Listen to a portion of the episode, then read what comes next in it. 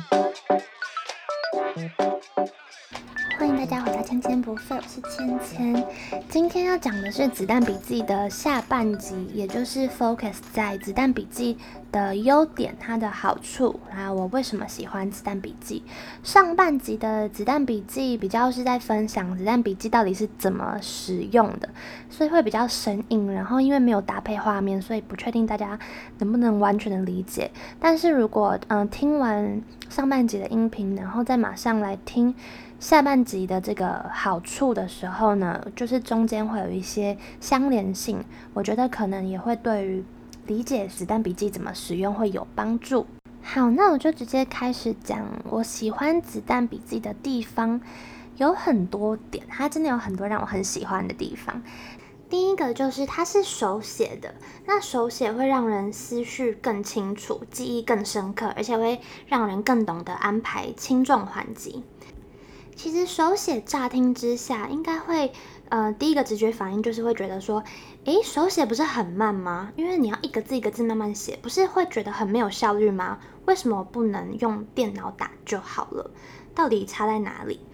那我就是我一开始也有这种感觉，就是我在开始写子弹笔记之前，我也有这种疑惑。那我真的开始写之后，才发现原来手写的优点有这么多。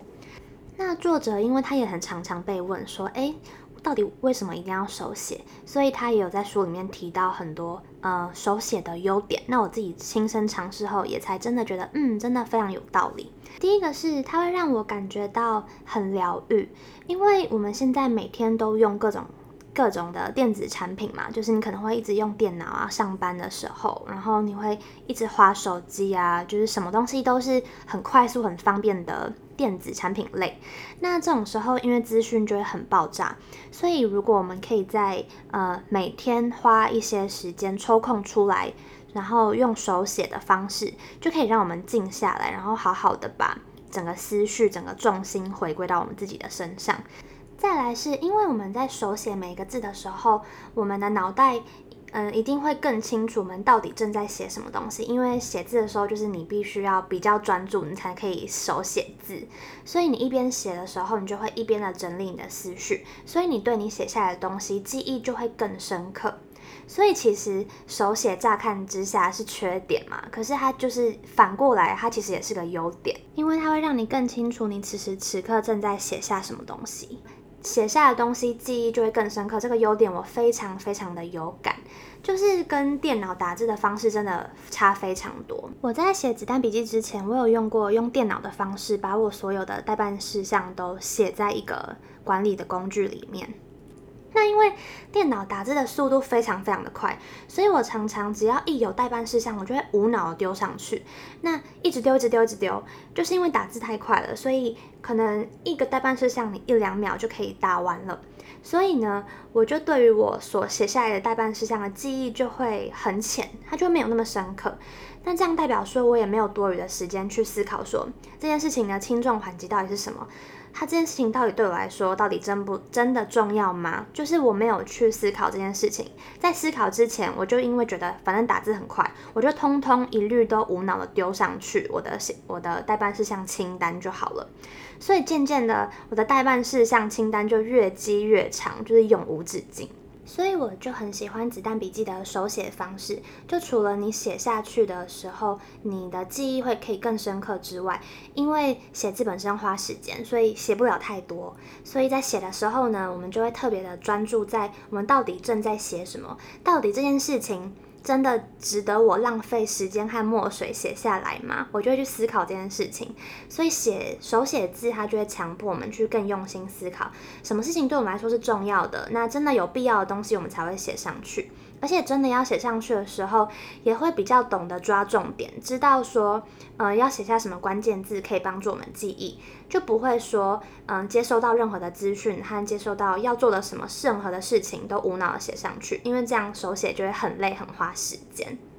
虽然子弹笔记要手写是速度比较慢的，比较没有效率的，但是它反过来的优点是我非常的认同的，就是可以增加我们的呃对事情的记忆可以更深刻，然后帮助我们了解什么事情对我们来说才是真正重要的，帮我们安排事情的轻重缓急。好，讲完手写的优点之后，再来是讲子弹笔记，它很系统化，这也是我非常喜欢的一点。你要找什么东西都可以非常轻而易举的找到。我在上一集介绍子弹笔记的基本架构和使用方式的时候，有提到说，子弹笔记的基本架构有 key，就是中文是符号，还有 index，中文是索引，再来有 future log 未来志，monthly log 月志，还有 daily log 日志。那以上这些基本架构呢，是我觉得子弹笔记之所以这么有效的精华重点，它真的帮助我非常有效的管理我的待办事项，还有我的行事历。那如果有兴趣的话，可以去听听看我的上一集。那我现在这一集要强调分享的是这些系统化的基本架构啊，它们的优点到底分别是哪些？那如果你还没有听上一集的话也没关系，你也可以先听听看这集我讲他们的优点有什么，你再来评估看看，诶，这个优点对你来说有没有真的重要？那如果有兴趣的话，再去上一集去听比较深入的了解是怎么去实做这个子弹笔记。好。首先是 key 符号，在开始一本子弹笔记之前呢，第一个第一个步骤要做的就是定义好符号。那我自己的符号是直接按照创办人他的正规的符号，他他自己创造出来的。那因为我尝试过后觉得，诶，这个创办人创的这个符号呢，很简单又很有效果，所以我就沿用了。那如果你觉得不喜欢，或是有你觉得更适合你的符号呢，也可以自由的调整跟增减。只要是对你来说有，你可以清楚了解每个符号的含义，好记就 OK 了。那定义好符号的用意在于说，我们可以有效的整理待办事项的状态。或者是行程啊，或是心得啊，或是重要事情，都会有自己专属的符号。那这时候你要去呃记录，然后你在翻阅、你在浏览的时候，你就可以很快知道你记得这件事情到底是什么分类。就像我最常用的呢，就是有三个符号，就是待办事项有呃把它分成三种最常见的状态。举例来说，假设今天二月六号，那我有一个事情要做，我要去银行办信用卡，那我就写上去银行办信用卡，然后我再给他一个点点的符号，就代表说这是一个需要做的待办事项。那当我今天去做完这件事情了，我已经去银行办了信用卡，那我就会把这个点点的符号变成一个大叉叉，代表说这个任务已经被我完成了。那如果说我应该要去银行办信用卡，但我今天却没有去，代表这件事情被我拖延了，那我就会把这个点点画成一个大于的符号，就是那个数学大于等于小于的那个大于的这个符号，然后呢，我再重新把这个事情写在隔天的待办事项里面，或是看我要把它延到哪一天。所以这些符号一旦定义好之后，我们就是会一直去用一样的符号去带去帮助我们了解我们所写下来的东西。那它就可以帮助我去呃清楚的看出说，哦，我今天到底有几件事情被我打叉叉啊，可以如期完成几个待办事项啊，又有哪些事情一直被我打大于的延后符号被我一拖再拖等等等的。再来还有一些其他的符号，我觉得很有用，像是我有用一个代表我的写下来的心得的符号，我是画一个爱心。这到底有什么好处呢？就是因为我以前呢、在还没有用子弹笔记之前，我习惯把我比较呃 personal 的东西，就是像是日记啊，或是比较跟个人有关的生活记录，或是想做的事情，我就会想要把它跟公事分得非常开，像是公事是像是学校作业啊，或是工作的待办事项等等的。因为我就觉得说，我以后老了之后，我我我会只想回头看我的日记，或是跟我个人比较有关的。东西、啊，生活记录，我才不想去看我的学校或是工作的待办事项，这个没有必要在老了以后回来看嘛。所以我就想要把这两种东西完全记录在很不同的地方，像是我以前呃有手写，就是我就会变成要带两本东西，一个是记录呃学校的东西，然后一个是记录我的个人的生活记录跟心得。那因为每天这样事情很多。那渐渐的变成我每天最常拿起来看的，其实就是工作相关、课业相关的待办事项那一本子。久而久之呢，我就会渐渐的要遗忘写日记这件事情，或是去做那些跟我个人比较有关的事情，我就会被被我忽略掉。那这样子一来呢，我真正在乎的东西，生活记录就会被我摆在后面，被埋没。所以这样就会有点本末倒置，很可惜。但是我后来用子弹笔记，它就是教我们用这种符号的方式去区隔每每一条事项，这样子我就可以任何事情都记录在同一个本子里面。像是我刚刚讲的，我如果是心得方面的，我就会把它画一个爱心。只要我们有帮它定义好符号，你就可以把它写在同一个地方。那以后你老了要回头翻阅的时候，你想要只看心得，举例啦，那你就只要看到那个爱心的对应的文字就好了。所以我觉得。这是一个我后来子弹笔记才学到的一个很有用的东西，就是它会让我，嗯、我的日记啊，我个人的东西跟工作的东西，其实是可以完全放在同一个本子里面。然后，嗯、我也可以想看什么就看什么，那它就会帮助我比较容易去建立写日记的习惯。这一点我觉得很棒。好，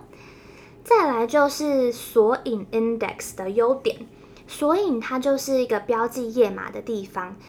这也是子弹笔记非常重要的页面，因为子弹笔记是手写的，它不像说，如果你是用电脑记录你的文字，你可以随时按 Ctrl 加 F，然后就可以立刻搜寻，就可以立刻跳到你要的那个地方，找到你想找的文字。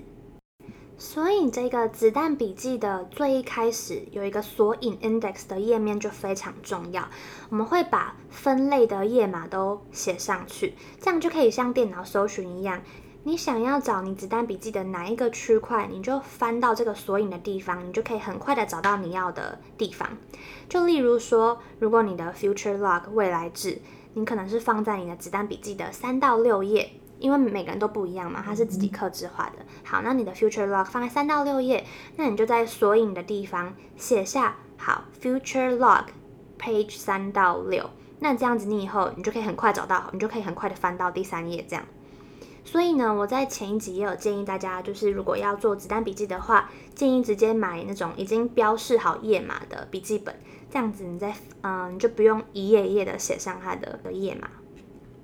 好。再来是 future log、monthly log、daily log 这个。好，等一下啊，我先讲，就是 future log 它的中文是未来制，我等一下就讲中文。future log 是未来制，monthly log 是月制，然后 daily log 就是日制。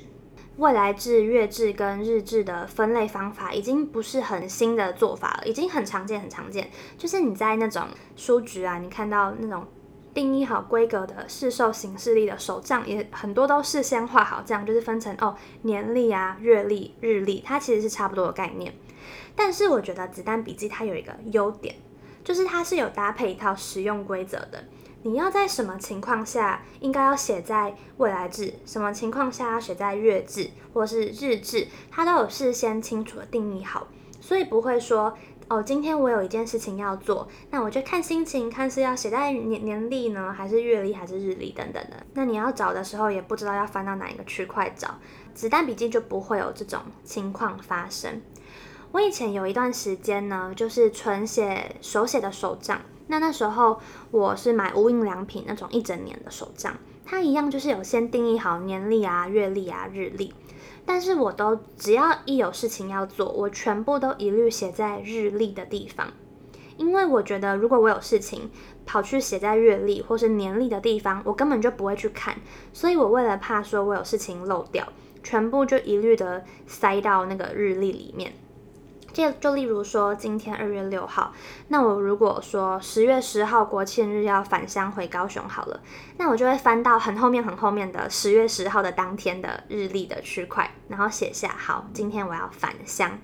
我大概有三四年都是这样做的。那它就是虽然也没有到非常的不好用，但它其实有一个很致命的缺点，就是我没有办法用比较宏观的角度在看未来的规划。我没办法说有一个页面让我看到说哦，我下一个月大致上要做些什么事，或是我的下半年大致上有什么规划，都没有办法，因为我那时候都是以一天一天的方式在记录待办事项而已。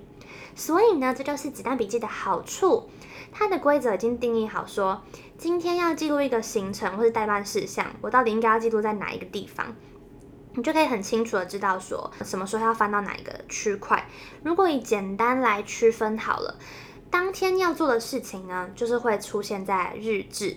如果是当月要做的事情，那就会出现在月志；那如果是下个月或是更之后的所有的事情呢，全部就会放在 future log 未来志。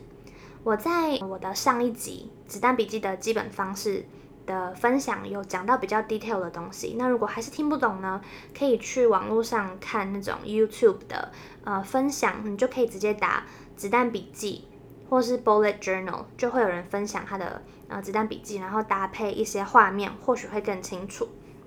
好，那我就先继续接着说。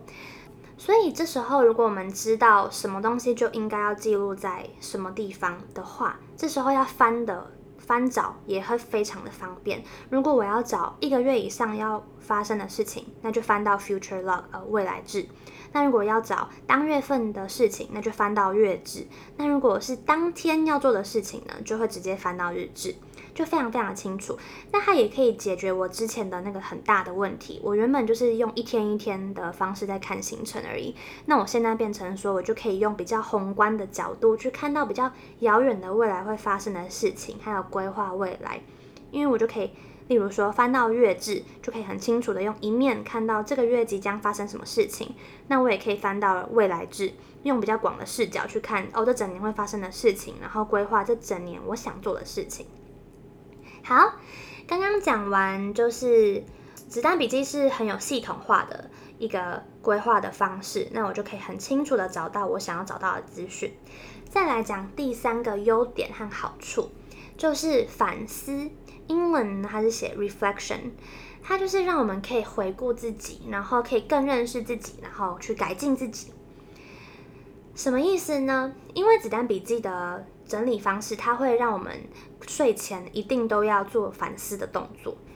在做子弹笔记的时候，每天睡觉前呢，都一定要去盘点当天的待办事项到底有没有确实的做完。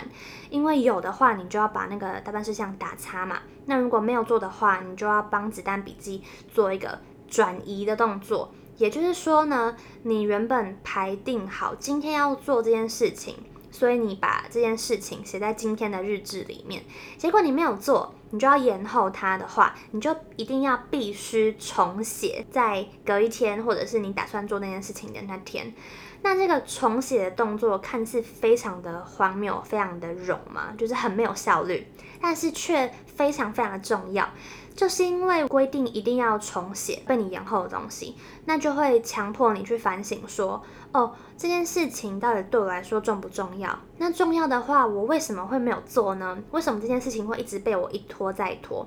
还是说它其实不重要？那如果它不重要的话，会不会其实我根本不要做也没关系？那我就干脆划掉就好了，我就不要一直无限延后啦。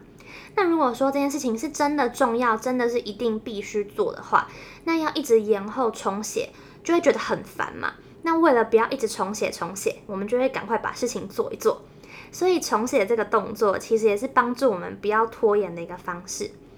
所以在每天晚上盘点和转移待办事项的过程中，就是在强迫我们去思考。就是去更了解事情的轻重缓急，然后反思一整天下来有没有什么值得改进的，是不是一天当中排了太多的事情，才没有办法完全的做完呢？等等等的，这样子就可以帮助我们在规划我们的未来的时候，可以更加的了解我们自己，然后可以安排得更妥当。那再来就是每天晚上反思这件事情，就除了盘点当天事情有没有做完，然后设定好隔天要做的事情之外，我们也会在这个时候去反思，写下当天一些哦值得记录的心得啊，还有日记。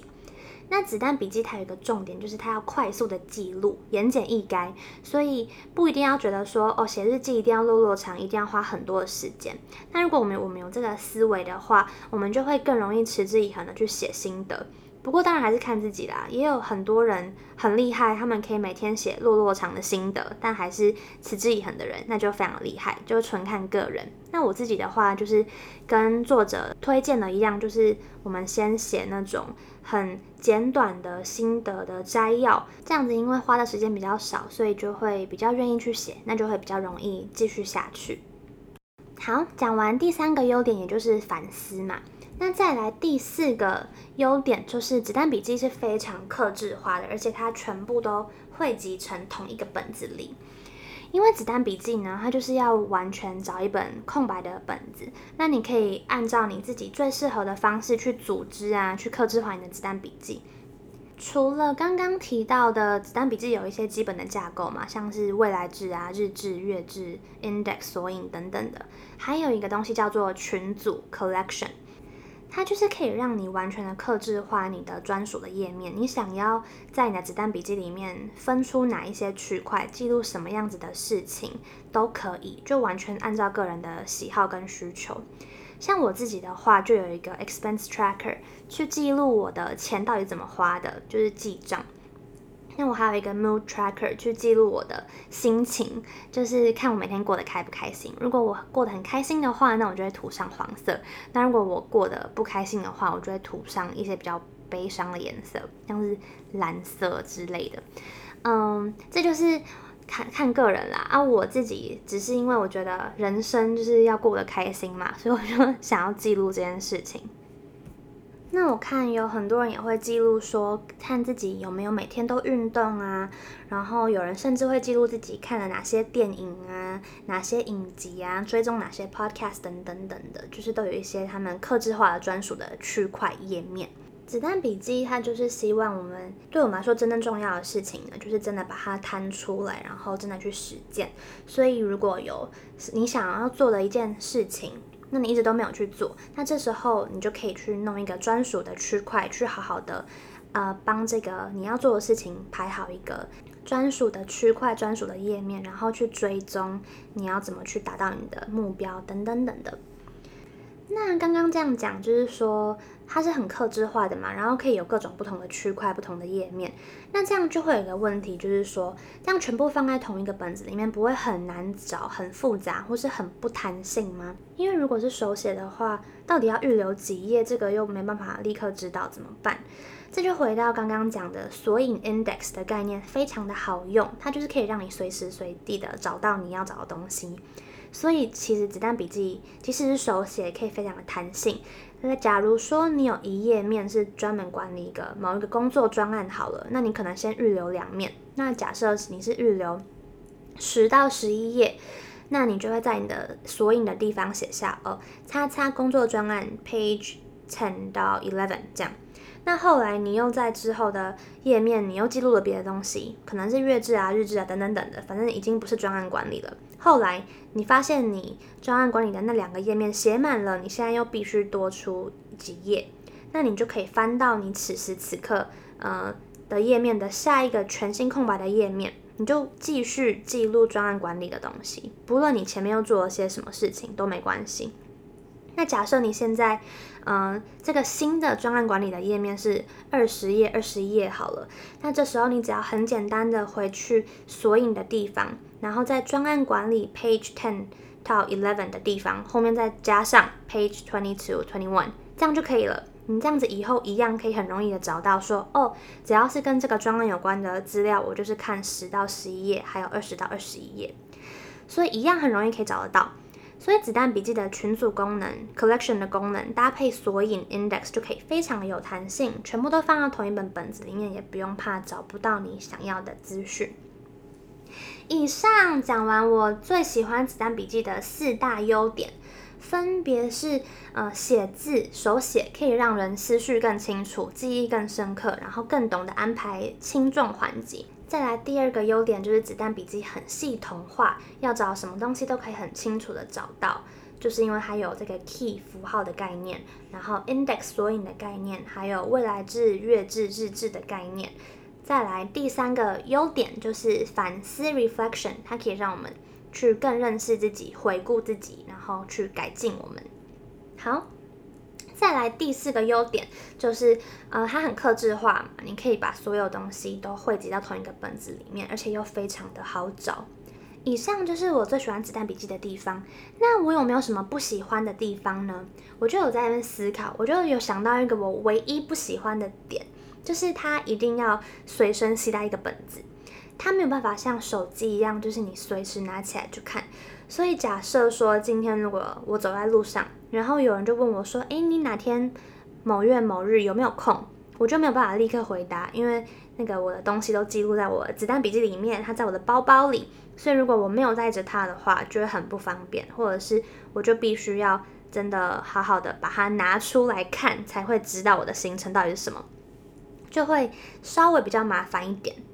那我自己是觉得这个缺点是算蛮 minor 的，就其实还好，对我来说没有到太怎么样，所以我就是会继续用这样子的方式。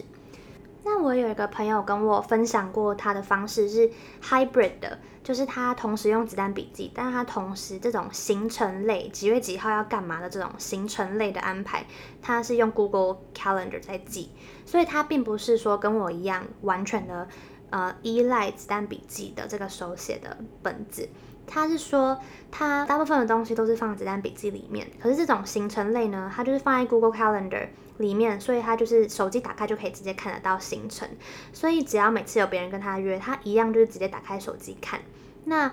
但是像我自己还是喜欢那种 all in one，就是全部东西都放在子弹笔记里面的感觉。我觉得不分行程跟待办事项，全部一起看，这样子比较让我好安排事情。所以我就一样会全部记录在一起，然后就继续用。所以就是纯看个人喜好，就给你们一个参考。再来还有一个点，就是可能可以提一下，就是虽然子弹笔记它就是主打 all in one，就是全部东西都放在一起嘛，但我们其实还是要评估什么东西要放进去，什么不放进去。像是那种如果是资讯量很庞大、很繁杂的东西，你已经知道是会用上好几十页啊的那种资料库，我就会开一个电脑的资料夹或是文件。把资讯都统一放进去，就例如说我的 podcast 的稿子就有一个 Google Drive 的资料夹，就放在里面。那工作也是，就是工作方面呢，我只有呃把跟我自己有关的待办事项，我会放到子弹笔记里面，提醒我什么时候该做什么事情。那如果是跟我嗯、我之前的工作是 PM，那如果跟我的产品有关的任何的资讯。我都会放在电脑里面，像是我负责的软体，它可能会有一些相关的规格啊、相关的资讯，我就统一放在一个 Word 档案里面。那这样也可以方便的查询，然后找特定的关键字去搜寻相关的资讯。这样，那如果是公司里面需要协作的东西，那就更不用说了。你要跟别人协作，那当然就是不要放在子弹笔记里面，这样子你没办法给别人看嘛。所以像是我负责软体的开发进度，我就会建一个。Trello 的版啊，然后把 RD 呃工程师、设计师都一起邀进来一起协作，大家就可以同步的看到产品目前最新的开发状况啊、设计规格等等等的。这样可以理解我是怎么区分到底资讯要不要放子弹笔记里面的吗？就是如果是跟我有关的事情，我就会放在子弹笔记里面。就是例如说我自己的生活啊，我的心得日记，或者是我自己。的待办事项，不论是工作的啦，或是我自己私生活的待办事项，全部只要跟我有关的就放进去。所以并不是说所有所有的一切都要放在子弹笔记里面，还是要根据它的用途去去做选择。这样。好，以上就是我自己实践子弹笔记后觉得优点、好处，还有一些小小的缺点的地方。再来是我前几天有在 Instagram 上面问有没有人对子弹笔记有什么呃疑问，我就可以一并的在 Podcast 里面分享。我有朋友问说，子弹笔记要花多少时间写？那这个是非常的因人而异的，或者是看你想要记录什么样子的事情，就会时间上会差蛮多的。那如果是讲最简单，呃一一定要花费的时间的话，那就是每天晚上。睡前呢，一定要花时间去呃反思你当天的待办事项到底有没有做完嘛？那你做完的话就要打叉啊，然后你没有做完的，看是要取消或是延后，然后再加上你要把你隔天要做的事情写下来，你要从月志抄写到日志上嘛。这件事情大概会花最少，我猜快的话三分钟吧，然后久的话，我觉得应该也不会超过到。五六分钟，我觉得应该是蛮快的。那因为还会再加上，如果你想要写下你的当天的心得啊什么的，那你就会花更多时间。那这就纯看你想要花多少时间，你到底想要把你的心得记录多详尽，就非常因人而异。那如果说你今天想要花点时间规划你的未来，你想要在下半年或者下个月，你想要做一件比较大的事情，那你就要开始写目标，然后把它拆解成比较小的任务，把它好好的写在你想要做那件事情的日子里面的话，那这当然就是要花更多时间。所以我觉得就是非常的因人而异，但是最少最少你每天一定会花个几分钟的时间去反思当天，还有规划隔一天要做的事。最简单。好，再来的问题是，是不是一定要很会画画？这个问题呢，我就是发现我自己一开始的时候，我我也会有这个想法是，哇，我觉得手写，然后它整个页面完全是空白的，那我是不是要比较会有绘画的天分，或是写字要比较好看，我才会比较能够持续下去？但是我发现我现在的格式啊，我画的都非常非常的简单。我一开始会想要就是把它弄得非常的花俏，但是我后来呢，觉得诶，越简单越好。这也是我们要如何持续持之以恒的写子弹笔记的一个重点，就是如果你把它弄得越简单，你就会更容易、更愿意的持续下去，因为你会花相对少的时间嘛，你就不会花时间去纠结在美编啦，怎么样很漂亮、很精致啊。就是子弹笔记它的这个标题，这个子弹，它的重点就是要你要很简单、很精准、很言简意赅，然后很有效。对，就是它的重点并不是漂亮。但是如果说，诶，你觉得把它画得很漂亮，画得很精美，你会很快乐，然后心情很好的话，那也 OK 啊，没有没有不行。你想要知道一些怎么样把它变得比较好看，或是一些格式怎么样更有效、更精准等等等的那些版面的设计呢，都可以上网去搜寻，有很多人都会分享他们画出来的东西，然后很多我都觉得哇。这个 idea 超好的，或者是哇，它真的画得非常的漂亮，就可以上去参考。那我就给几个我之前会参考的网址。第一个是用 Instagram 的 hashtag 就可以搜寻到，你可以搜寻 hashtag bullet journal。我可以等一下把一些要搜寻的东西放在备注的地方，你们可以直接去看。它就是 hashtag bullet journal，或者是 hashtag bullet journal。你如果有一个更 detail 想知道的，像是你想要知道未来志怎么画。未来志的英文是 future log 嘛，那你就可以 hashtag bullet journal future log，那你就会看到专门在画未来志的的一些页面的设计 idea。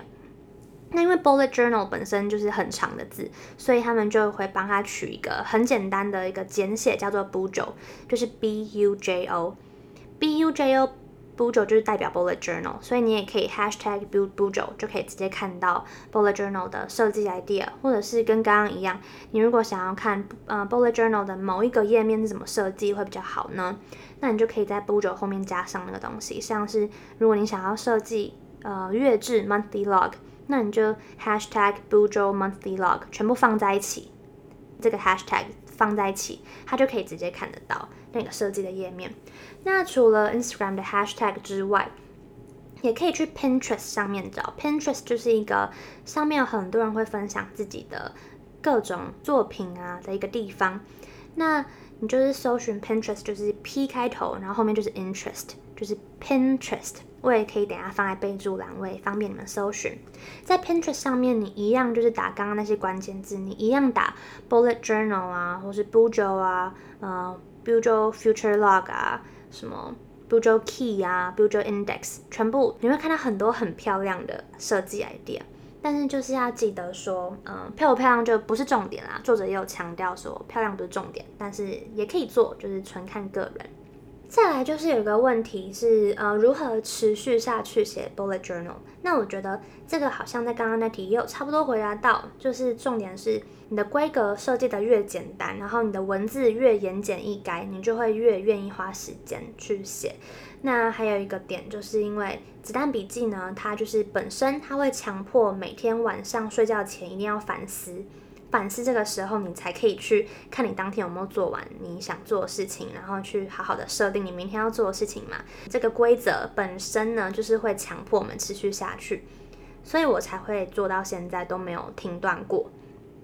好，以上回答了一些问题，结论就是只有最适合的管理时间的工具。就是没有一个最好的，所以我也我也不会说子弹笔记是最好的时间管理工具。就是大家可以去多多尝试看看，对自己最有利的工具是什么。以上，希望你听完有一些收获，欢迎你加入子弹笔记的行列。那如果你刚刚有听到一两个你觉得子弹笔记有用的地方，那你也可以把这些元素加进你正在写的手账啊，或是正在用的电子版的时间管理工具也都可以。那如果说觉得我这样子讲解很难想象，因为没有画面的话，如果有这个需求的话，我就会看之后要不要出影片版本，然后搭配画面讲解。但就是如果有需要再跟我说，这样，不然我现在不知道大家会不会其实觉得这样就已经足够了。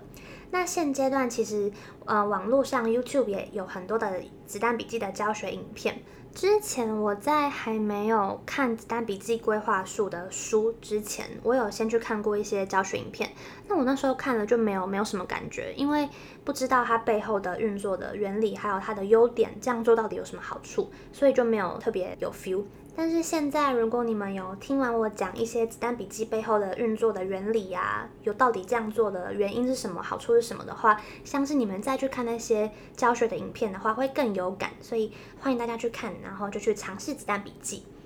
那也欢迎你听完 Podcast 可以跟我分享，说你觉得最受用的地方在哪里？你可以上 Apple Podcast 去嗯留言，或者是私讯我的 Instagram 给我也都可以，我都会看。